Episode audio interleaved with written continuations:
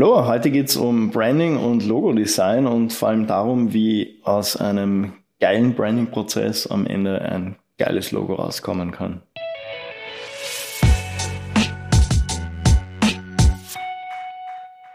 Ja, das war jetzt zweimal geil, das heißt, es wird eine geile Folge hoffentlich. Ja, geil, geil, geil. Das war das ja. dritte Mal und das vierte und fünfte und sechste und siebte Mal. Ähm, ja. Wir fangen vielleicht gleich an mit dem Wichtigsten. Branding ist nicht gleich Logo. Ja. Es ist sehr oft, wird das als Synonym verwendet.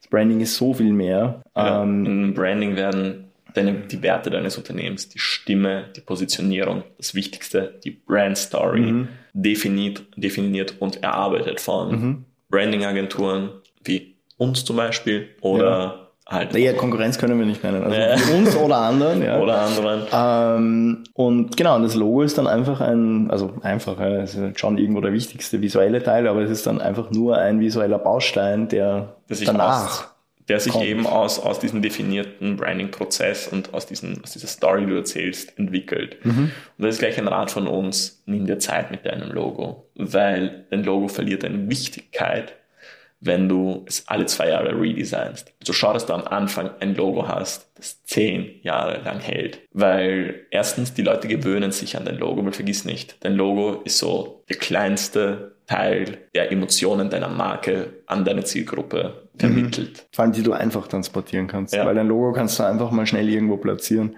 eine Brand Story, eine komplette, ähm, vermittelst du halt eben nicht nur über das Logo, sondern da müssen sich die Leute schon mehr mit äh, deinem Unternehmen beschäftigen, mit deiner Marke. Aber das Logo ist in den meisten Fällen einfach so der erste Berührungspunkt, Berührungspunkt irgendwo, ja. ja. Deswegen, ja, das Logo hat schon diesen Stellenwert verdient, den es hat, aber es ist eben schon wichtig zu erkennen, das Logo ist nicht das, mit dem alles beginnt. Ja, es ist ein Teil von deinem Branding und es ist eben der Emotionsanker. Sagen wir so einer der Emotionsanker. Ja, gutes Wort, Emotionsanker. Und was man auch nicht vergessen darf, ähm, weil wir jetzt gesagt haben, es ergibt sich ja eben aus diesen ganzen Bestandteilen das Logo. Natürlich kann ein Logo auch eine Geschichte erzählen. Ja. Beziehungsweise es kann auch eine Geschichte zum Logo geben. Ja, also ich meine, ein Logo, das eine richtig geile Geschichte erzählt, ist halt das Amazon-Logo. Mhm. Mit einem Smile, weil mhm. es halt weil Amazon halt die Kunden immer in den Vordergrund rückt. Mhm. Ich meine, da könnte man jetzt wieder debattieren. Ja, aber das ist halt dieser klassische amerikanische Ansatz ja. von ähm, Kunde ist König. Der Kunde ist König, aber die Mitarbeiter nicht und die zahlen da voll drauf. Wieder mal Amazon-Bashing, sorry. Wir sind selber sehr, sehr Amazon, also wir geben Amazon sehr viel Geld. Leider. Wir müssen das abstellen. Das ist unumgänglich ja. fast in der heutigen Zeit, aber. Kommen wir zum Logo. Also du mhm. hast dieses fette Smile drinnen, mhm. das den Kundenzufriedenheit. Genau, und der Pfeil ist ja nicht irgendwo. Ja, der Pfeil ist ja auch in dem Smile drinnen mhm. und der Pfeil geht von A bis Z. Mhm. Und also, wieso ist das so?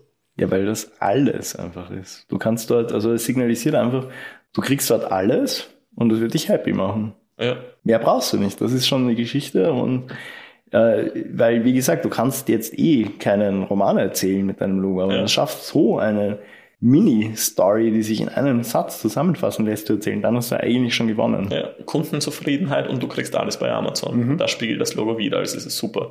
FedEx wäre auch ein gutes Beispiel mhm. mit dem Fast-Forward-File zwischen dem. Äh, es ist zwischen dem, zwischen dem E und dem X. Zwischen dem E, genau, zwischen dem E und dem X. Ja, ja. ich versuche es mir gerade gedanklich vorzustellen. Es ist zwischen dem E und dem X, ja. Ähm, der steht für Schnelligkeit, weil mhm. FedEx ist der schnellste mhm. Dienst und vor allem auch schnell und ja. sicher. Oder ähm, WWF, die ja den Panda-Bären im Negative Space haben, was ja indirekt auch ausdrückt, worum geht's? Um bedrohte Arten, ja. die schon fast am Verschwinden sind. Also ja, dieses Logo ist mega auch. Ja. Also wie gesagt, das sind halt drei sehr gute Beispiele. Es gibt unzählige andere, aber schaut das in eine Mini-Geschichte, die mit euren Werten und eurer Brand-Story oder übergreifenden Brand-Story zusammen äh, zusammenspielt und mach es von vornherein richtig. Vor allem mhm. bei deinem Branding und deinem Logo. Geh bitte nicht auf Fiverr. Mhm. Geht zu einem Profi. Ähm, ich meine, die Leute auf Fiverr sind Profis, aber da fehlt der Schlagabtausch. Ja, naja, und, und die machen eben vor allem eines, die machen eben nur, in Anführungszeichen, ein Logo für dich und ja. machen kein vollständiges, umfassendes Branding wo am Ende ein Logo rauskommt. Für viele, die es nicht wissen, wir, wir planen ja einen Fiverr-Test, wo wir uns als Designer auf Fiverr ausgeben, um zu schauen, wie der Prozess das ist. Einfach nur, um zu lernen, weil wir wissen, wie das ist, wenn man face-to-face -face mit dem Kunden sitzt und gemeinsam was erarbeitet. Aber dieses, dieses Verrende, was es auf Fiverr herrscht, so du nimmst Kontakt mit irgendwem auf, sagst ihm, was er will und für 5 Dollar kriegst du das. Das ist halt etwas, was, was, was uns überhaupt nicht in den Kopf geht, weil bei einem Logo, es muss so oft überarbeitet werden, damit es halt mit dem Branding zusammenspielt und den maximalen, also den Grundstein für den maximalen Erfolg legt. Mhm. Naja, eine gute Kreativagentur, äh, Branding-Agentur ist ja auch immer ein Sparringpartner. Ja. Und das fehlt halt. Also du, im Prinzip ist, ist Fiverr halt einfach ein Trichter oder du, du schmeißt oben äh, was rein und am Ende kommt ein Logo unten und viele, raus. viele von den Leuten auf Fiverr bieten es halt eben so, so billig an, weil sie halt Presets für alles haben, schon vordefiniert natürlich, die haben sie vorgearbeitet, aber sie schupfen ein paar Elemente zusammen und so kommt es zu deinem Logo dann. Also überleg dir das gut. Mhm. Weil die Emotionen sind heutzutage das Wichtigste. Weil wir sind im Zeitalter von Human to Human und wir müssen die Emotionen spielen. Mhm. Und ich glaube, das war's so. Das war ein gutes so. Resümee, ja. ja. In dem Sinn, danke fürs Zuhören.